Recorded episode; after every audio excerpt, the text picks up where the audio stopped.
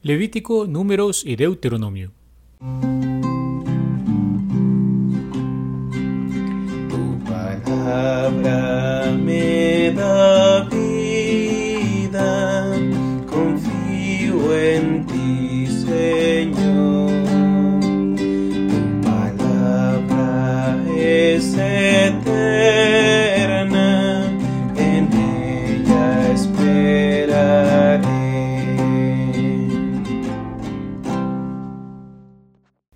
Hola queridos hermanos, continuamos nuestro recorrido por la Sagrada Escritura y estas pequeñas introducciones a los diferentes libros que nos permitan ir profundizando en nuestro conocimiento sobre ella, siempre guiados por el Padre Antonio Rivero en su curso de Biblia. El culto israelita es la expresión de su fe en Dios que ha sacado a Israel de Egipto y que ha entablado con él una alianza en el Sinaí. El Señor libró a Israel de las ataduras del faraón para hacer de él un pueblo consagrado a su servicio, de una servidumbre forzada a un servicio libre.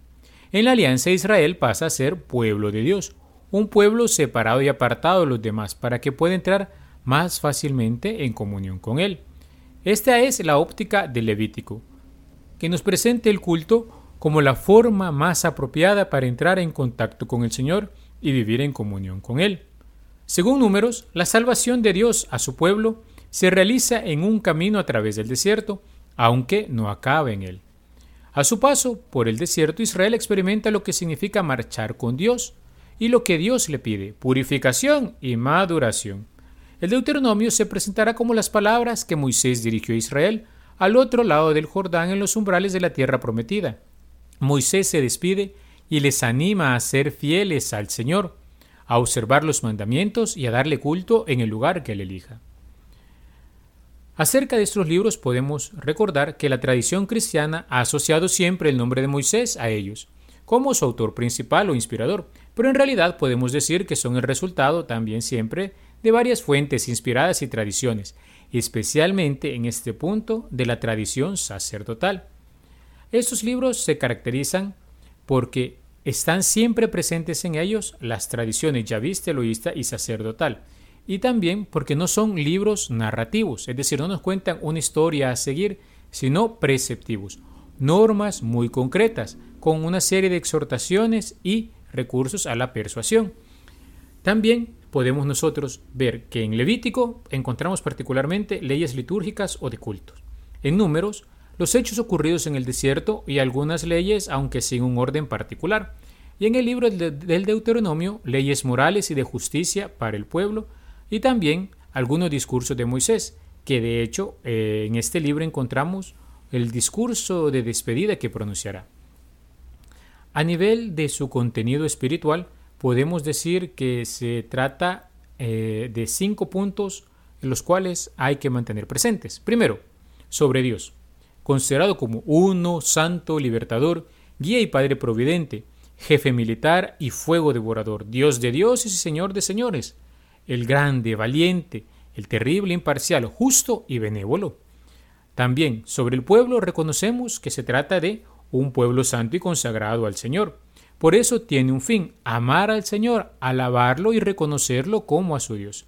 Se exige de este pueblo la santidad de vida, porque Dios es santo.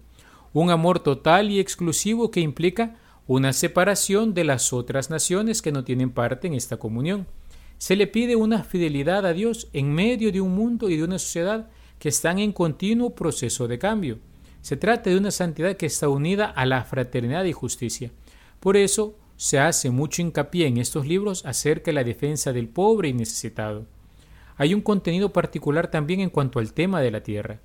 De Dios le vienen a Israel todos los bienes que posee. No debe nunca vanagloriarse ni tampoco temer, solo confiar en la providencia del Señor. En un cuarto tema importante encontramos la ley. Asentado en esta tierra, este pueblo necesitará una ley para poder vivir en sociedad. Ser fieles a la ley es ser fieles al Señor. De su cumplimiento depende la vida y bendición del pueblo. Cuarto, el santuario.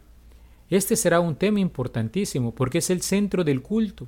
Ahí, lo que más tarde evolucionará en el templo, se reconoce en la tienda del encuentro. Ahí se acudía para la oración y los sacrificios. La santidad de Dios exige santidad moral y ritual de su pueblo, los medios para que nosotros seamos santos, oración y sacrificios. Se pide a Israel que destruya los lugares de culto cananeos y que adore al Señor en el lugar que él ha elegido para habitar con su nombre santo. Será el santuario donde el pueblo llevará sus ofrendas y donde celebrará sus fiestas. Al leer estos textos, nosotros hemos de tener presente que también a nosotros se dirigen sus bendiciones.